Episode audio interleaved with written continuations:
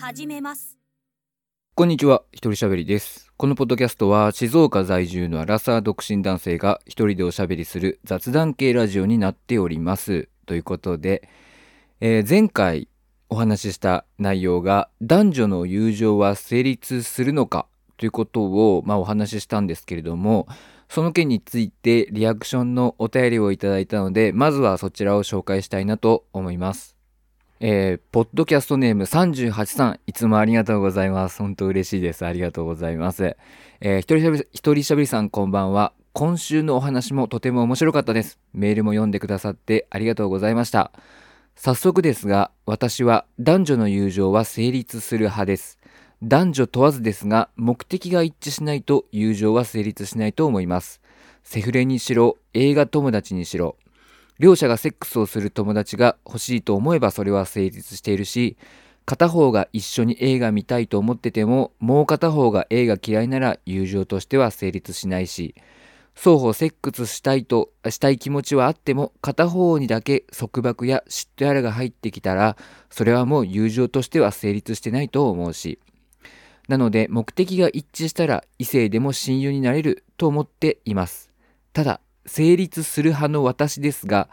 実際のところあまり人付き合いが得意ではないので男性の友達はほとんどいないです、えー僕も友達いないです。ここで男女の友情問題と同じくらい議論されてきたであろう質問をさせてください。一人しゃべりさんは別れた恋人と友達として仲良くできますか？私は無理です。振っても振られても数日昇進に浸った後は相手のことが気持ち悪くなってきて連絡先写真何もかも削除しちゃいます。可能ならお互いの記憶からも消したいです。時間が経って改めて仲良くなるということはあるのかもしれませんが着去したり徹底して削除するので今のところ再会の経験すらないです。一人しゃべりさんのご意見ぜひ聞きたいです。今日も長くなってしまいごめんなさい。次回の更新も楽しみにしています。ということで、いつもありがとうございます、38さん。えー前回のね、お話に対して、まあ、友情は成立する派だよっていうことで、どっちかっていうと僕の意見と同じかなという感じがしたんですけれども、目的が一致しないと友情は成立しないって、これすごくいいキーワードですね。目的の一致。その、なんかね、その前回の配信でも僕、友情とか、なんか友達とかっていうのはあんま好きな言葉じゃないっていう風に言ったんですね。それはなんでかっていうと、なんか曖昧じゃないですか。なんか曖昧なものになんかこう名前を持たせて、なんか相手を、なんか友達だよね、親友だよね、みたいな感じで、なんか縛り付けてるって言ったら、うん、感じが僕はするんですよね。だからあんま好きじゃないワードなんですよ。友情とか友達とかって。でもなんかこの目的が一致しているっていう、ちゃんとなんかこう定義みたいなのがあると、うん、いいですね。なんか目的が一致してるから友達っていうのをなんかすごくいいなってちょっと思いました。ちょっと僕も今後、このね、サンジャーさんのこの目的が一致しないと友情は成立しないっていうのをどっかで使うかもしれないです。はい。というわけでここでちょっと許可をね、いただいておこうかなと思います。はい。で、ありがたいことに、あの、テーマをいただきました。だから今回このことについて話していこうかなと、僕なりの考えを話していこうかなと思うんですけれども、えー別れた恋人と友達として仲良くできるか、まあ、別れた恋人と友達になれるかっていうことですね。まず僕がこの38さんからいただいた、えー質問を聞いて、真っ先に思ったのは、これは男女でだいぶ答えが分かれるんじゃないのかなっていうふうに思いました。もちろん、男性だからとか、女性だからっていう気はなくて、まあ一つの傾向として、男性だったらこういう答えの人が多い、女性だったらこういう答えの人が多いっていうので結構分かれるんじゃないのかなっていう感じです。で、じゃあ僕がどうなのかっていうと、僕は友達として仲良くできる派ですね。38さんは、まあ、時間が経てばとかね、時間が経つことによって改めて仲良くなることはできるかもしれないっていうふうにおっしゃってますけど、まあ、僕は時間を置かなくても多分全然大丈夫です。だから今日から友達って言って、まあそんなにねすぐ切り替えられるもんではないかもしれないけど、まあ一応分かったってなりますね。で、まあ、おそらく男性の多くが僕と同じじゃないかなって、その全員とはもちろん言わないですよ。多くはおそらく僕と同じなんじゃないかなって思います。まあもちろんその別れ方にもよると思うんですよね。もう本当に喧嘩別れというか、相手のこと大嫌いになっちゃって、別れたっていうのだったら話は全然別だと思うんですけど、まあ、僕は正直そんな壮大な別れ方、壮絶な別れ方をしたことがなくて、まあ比較的僕自身は別にそんな100%嫌いになったとかっていうわけではないんですよね。だからなんかこう後腐れがある感じで別れたっていう経験がないから言えるのかもしれないんですけど、うん、一応は、うん、別れても友達は全然いけます。だから、この38さんの、え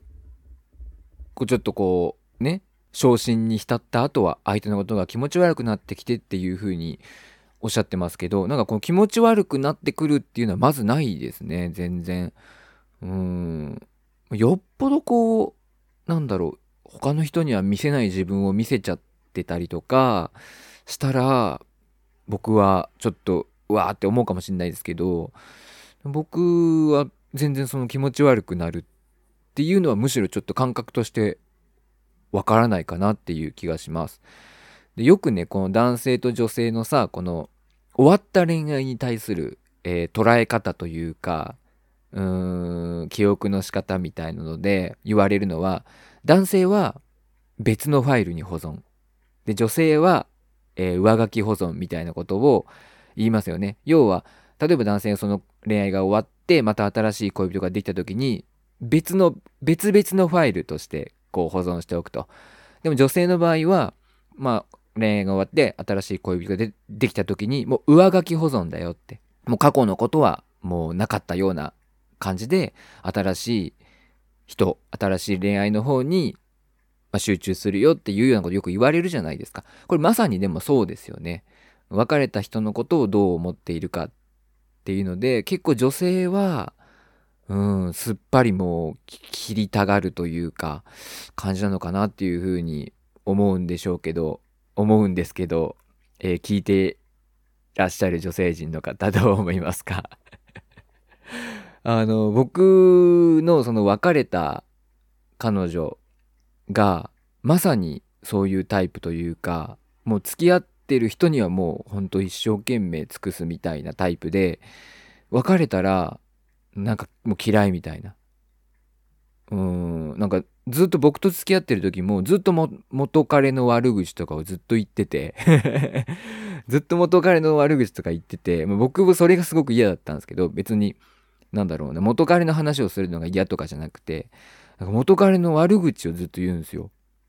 こういうのが嫌だった、ああいうのが嫌だったっつって。で、なんか、あの元彼の近況なんか元彼がツイッターやってるだかなんだかっつってそれをなんかツイートを見せてきたりとか読み上げたりとかするんですよね。なんかそういうのがまあ僕嫌だったんですけど、まあ、なんかうん別れたらもう何敵みたいな 感じになるタイプの女の子だったんですよ。で僕と別れてからももうその子とは当然連絡を一切取ってないですし向こうも当然僕に対してこう何かうんアクションを起こすっていうことも全然ないんですけどその子のツイッターをねふらっと見てたらなんか元彼に言われて衝撃だった一言みたいな なんかタグをつけてつぶやいてたんですよね。それがコンドームをコンドームをつけてくれって言われたのが衝撃的だったっていう風に つぶやいたんですよ。でこれ僕のことだなって思って あのー、なんかコンドームをさ、口にこう加えてさ、つけてもらうっていうのに僕当時憧れてたんですよ、ちょっと。で、なんか自分でもなんかあんまつけるの得意じゃなくて、得意じゃないっていうか、うん、なんかこう、ちょっと部屋が暗かったりすると難しいじゃないですか。だからなんか、あ、そうだ、こうやって口で加えてつけてもらったりするのちょっとやってほしいなと思って、つけてってお願いしたことがあったんですよね。そしたらなんかちょっとええみたいなリアクションされたんですけど、それのことがなんかツイッターになんか元彼に言われて衝撃的だった一言みたいに書かれてて、それめちゃくちゃショックでしたね。そんなに、そんなに衝撃的だったみたいな。別になんか、自分としてはだよ。自分としては、まあ、可愛げのある感じというか、ちょっと憧れてるからちょっと言ってみようかなみたいな、ちょっとつけてみたいな感じです。真面目にそう、なんていうの？言ってるわけじゃないないと言ったらおかしいんですけど、まあ本気で言ってるには本気で言ってるんですけど、うん、なんか向こうが普通にそれをなんかドン引きしてたっていうのがショックでしたね。だからまあ、うん、ね、付き合ってる間はそんなことみじんも見せないけど別れた瞬間になんかそういう悪口とかをツイッターに書くようなタイプの子だったんでなんか嫌だったんですけど。まあでもうん。どうなんですかね。だから僕からするとその別れた人とか今付き合っている人のことしか見えませんっていう人の方が非人間的というかうん。僕は前そのね前に付き合った人なんなら他の人にも多少こう気持ちが移って移り移りしてしまうまあ浮気心というかそういうのがちょっとでも芽生えてしまう方が人間的だなっていうふうに思うんですけどね。だってなんかほんとその人だけ他はもう一切興味ないですの方がなんかそんなちょっとそっちの方が機械的というかちょっとびっくりしちゃうんですけどね。でもまあ女性はそういうタイプが多いのかな？わかんないですけど。まあでもそうか。一点に何かに集中したら他のこと頭に耳に入ってこないとかっていう人もいるから、まあ、それに近いものがあるのかな？そう、うん、あんまりこの他のなんかね何かに夢中になり始めるとさ他にも興味あってと好きだったことがあったのにやらなくなっちゃうみたいなことあるじゃないですか。まあそれみたいなもんですよね多分ね。まあそう考えたらうんちょっと非人間的だとは言い切れない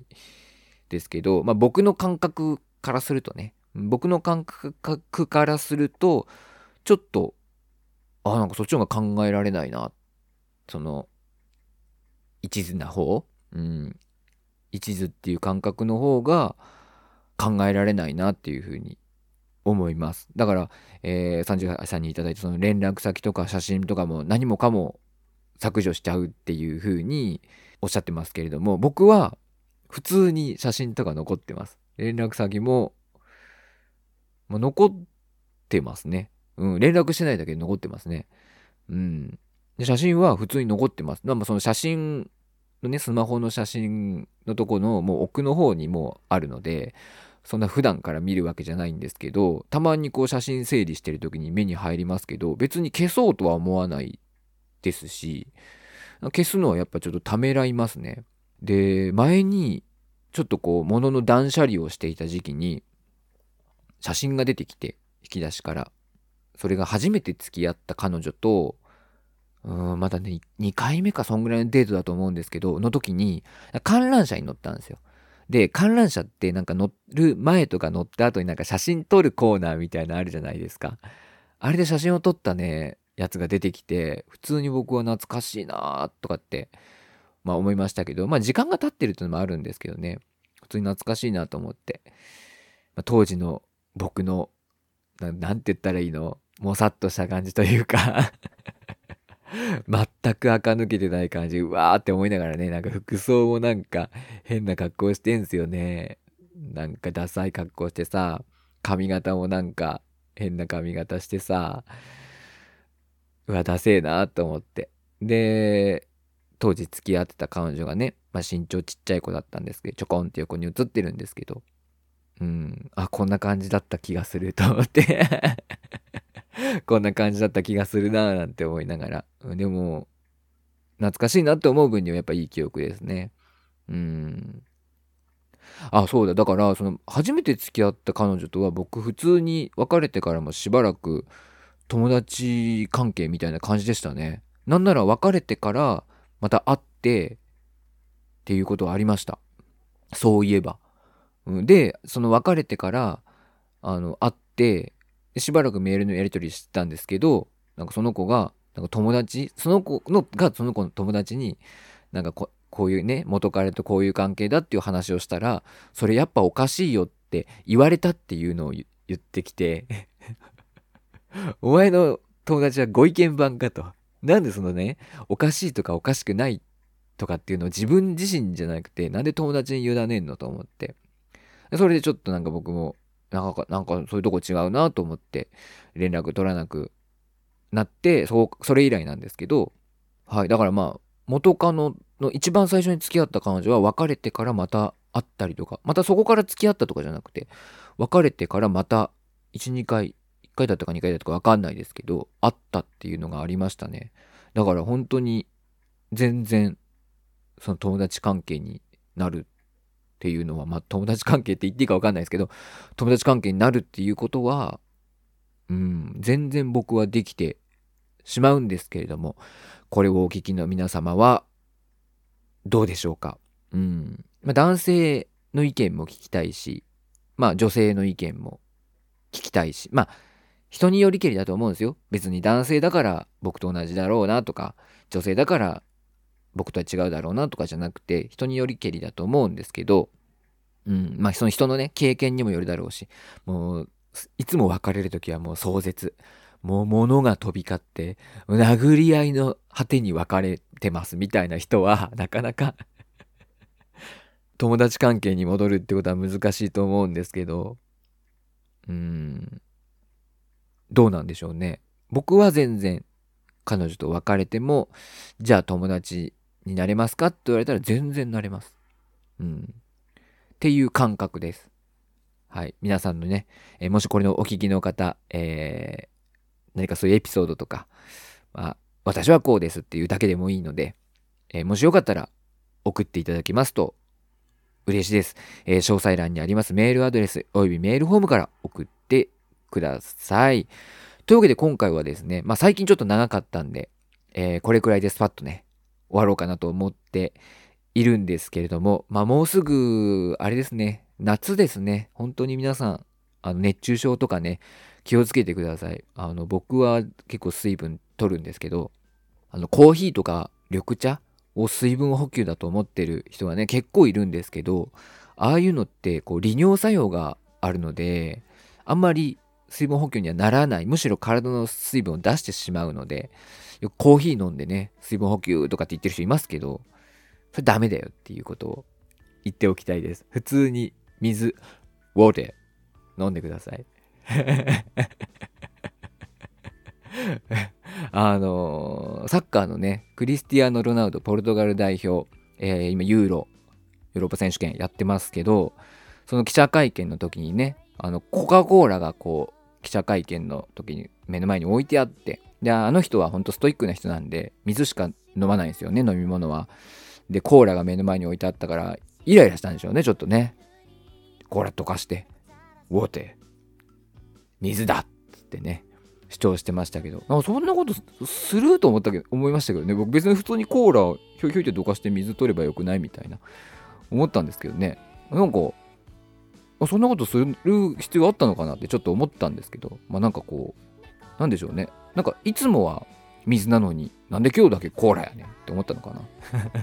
なんで今日コーラ置いてあんねんとか、俺がコーラ飲まないことぐらいわかんだろうっつって思ったのかもわかんないですね。まあでもそれでコカ・コーラの株価が暴落したっていうね、ことがあったんで、いやーなんか面白い影響力あるなっていうふうに思いました。だから、それのモノマネです あんまその映像見てるわけじゃないんだけど だそのモノマネをしただけです。はい。というわけで、え今回はこの辺で終わりたいと思います。えこの